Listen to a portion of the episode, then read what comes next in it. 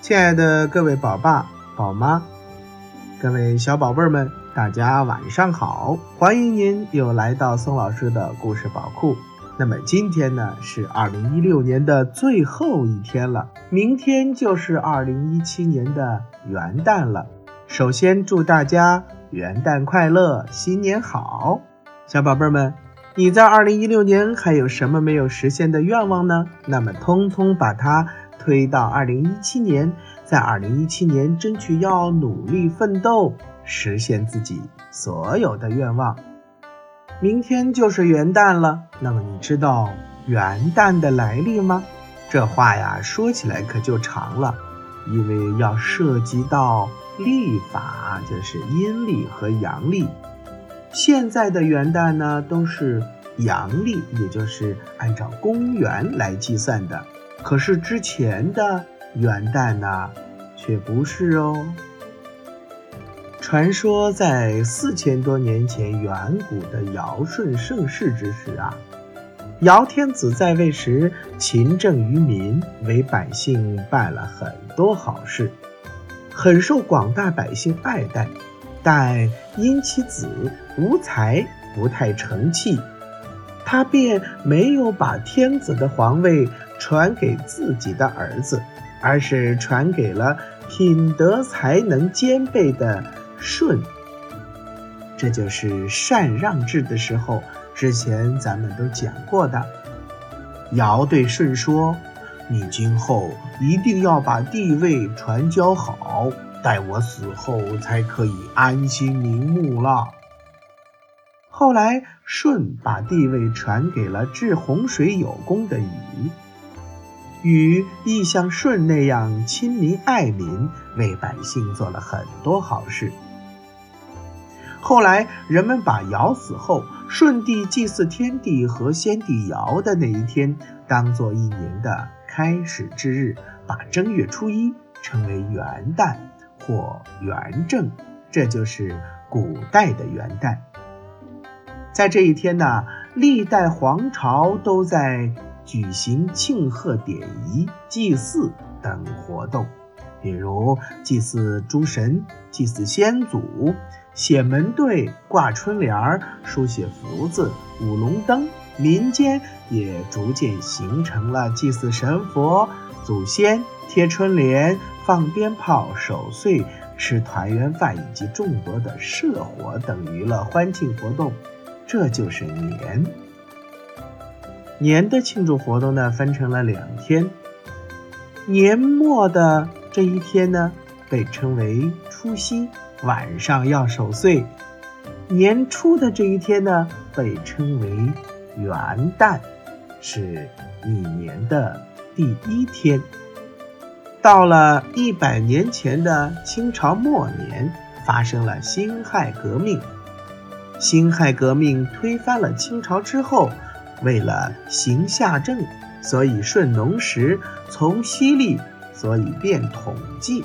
确定使用公元纪年法为我国的正式历法，一月一日为元旦，同时把农历的一月一日定为春节。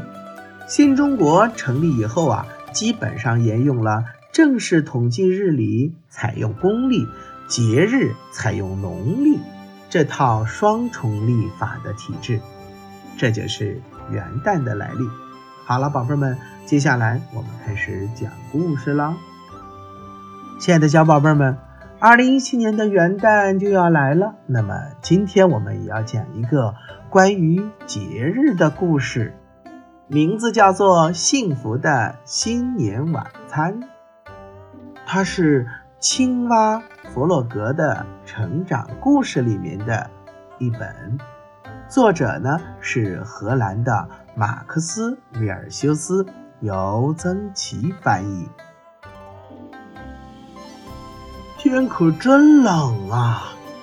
白雪覆盖了一切，树上挂着很多冰柱。弗洛格站在窗边，雪很美，可是他一点儿也不喜欢这么冷的天气。他家门前的那条小河已经被冻住了，结了一层厚厚的冰。野兔带着小熊在溜冰，小鸭子转出一个漂亮的八字形。弗洛格，新年好！他冲着弗洛格家的方向大声喊道：“弗洛格，出来玩儿吧！”野兔放慢了速度，向弗洛格挥手打招呼。可是小熊没有注意到，还是继续快速地滑过来，结果冲到了野兔身上。他们俩一起重重地摔倒在了冰上。小鸭子担心地向后望去，还好他们都没有受伤。大家不由得开心地大笑起来。滑了一会儿，野兔说：“来，我们一起去找弗洛格吧。”“是啊，是啊。”就快到我们的新年晚餐的时间了，可他一直窝在家里不肯出来。小鸭说：“新年晚餐是什么？”小熊好奇地问。他从来没有听说过新年晚餐。哦，是这样的，每年的第一天，我们都会待在一起，在小猪家吃晚餐。野兔向小熊解释道：“这已经是我们的传统了。传统又是什么？”小熊盯着野兔，他还是没有弄明白。传统就是每年都要做的相同的事。弗洛格，你跟我们一起去吃新年晚餐吧？小熊跑到弗洛格面前问道。呃，我不想在雪地里走，雪实在太冷了。弗洛格把毯子裹在身上，他冷得直打颤。可可是，可是这是我们的传统呀，我们每年都要做相同的事。小熊认真地说。弗洛格想了一会儿，他看着闷闷不乐的小熊，刚准备回答。这时，从外面传来了一阵欢乐的笑声。小熊赶紧爬上椅子，往窗外望去。弗洛格，快来看！小熊兴奋地说：“这下你不用在雪地里走了。老鼠拉来了个雪橇，好棒！”弗洛格来到窗前，打了个哆嗦。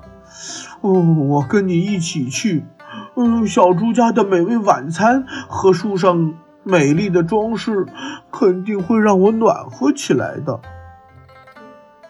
上车喽！老鼠叫道。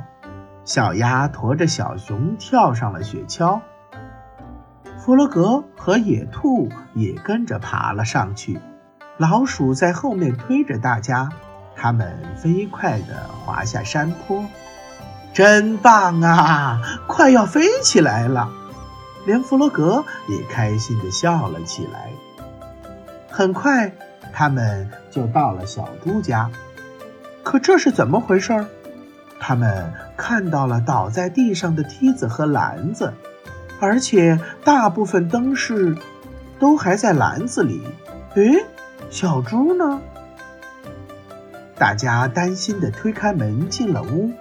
小猪坐在沙发上，他的胳膊上缠着厚厚的绑带。小猪，你怎么了？小鸭问。嗯，我在往树上挂灯饰的时候，突然摔在了地上，我的胳膊动不了了。小猪说：“你的胳膊疼得厉害吗？”小熊担心地问。疼的倒不是很厉害，可是我没法做饭了，我们的新年晚餐吃不成了。哎，那就明天再吃吧，你别着急，好好休息。野兔安慰他。大家失望地离开了小猪的家，他们看着树上稀稀拉拉的几个灯饰，心里很不是滋味。弗洛格看着垂头丧气的大伙儿，突然说：“嘿嘿，我有主意了，我们可以自己做饭呢。我们悄悄地把晚餐准备好，不要惊动小猪。”真是个好办法！大家说干就干。野兔和老鼠负责把所有的灯饰挂到树上。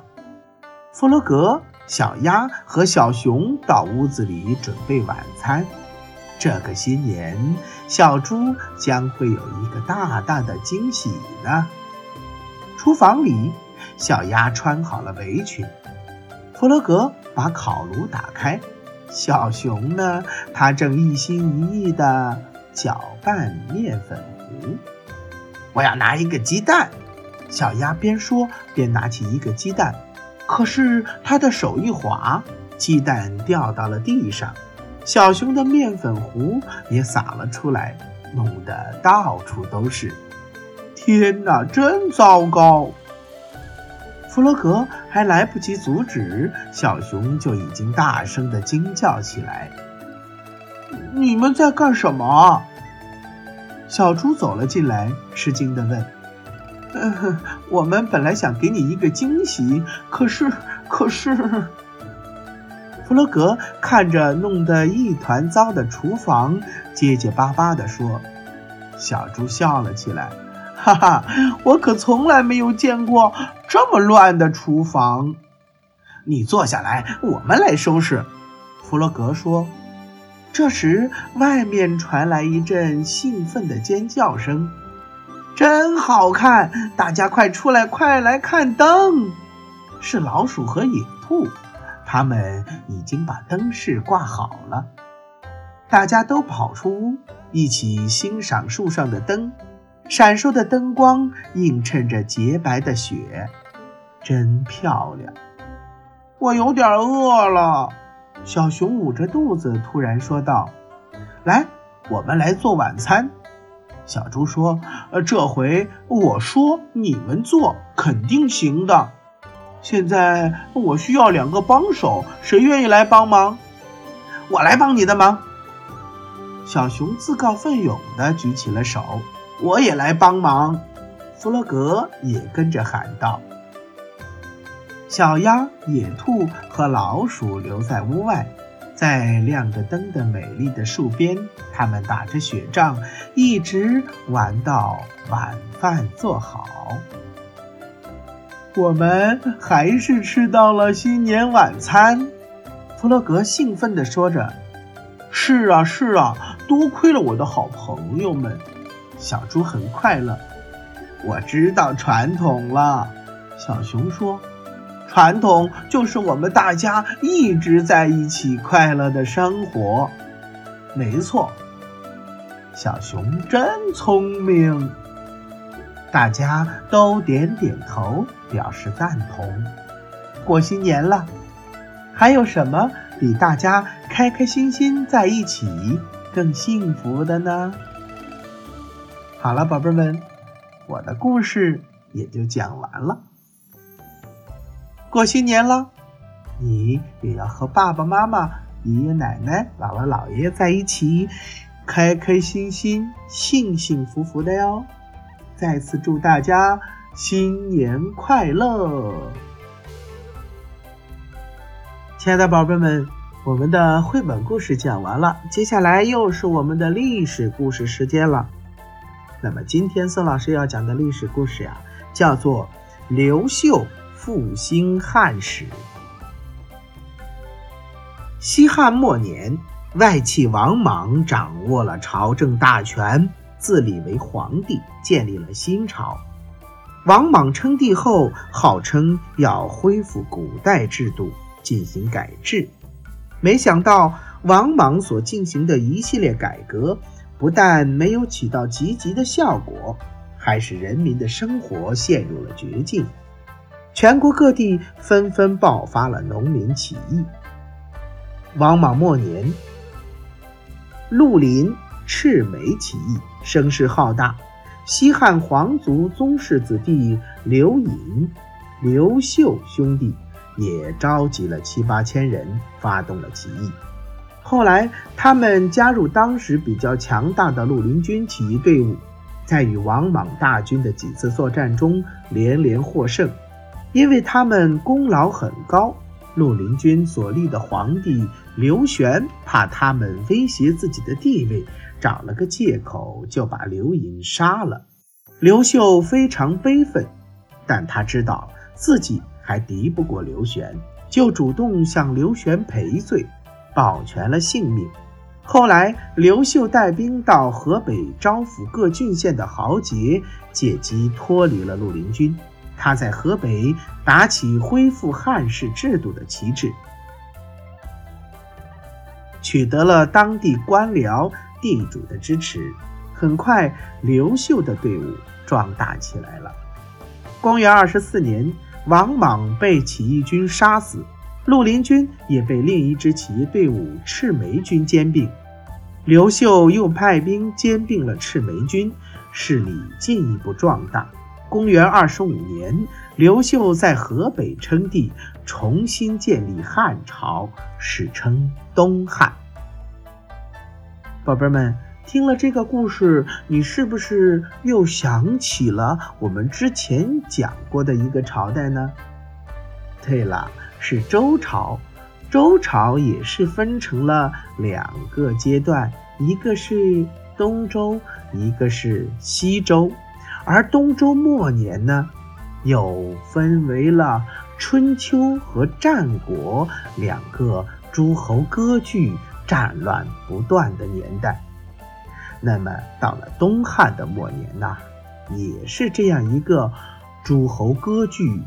战乱不断的年代，后来有文学家根据东汉末年的这些故事啊，编成了一本书，叫做《三国演义》，它是我国古代四大名著之一。宝贝们，那么我们接下来再慢慢的去讲这一段故事。好了，今天的历史故事也讲到这儿了，祝宝贝们晚安。拜拜。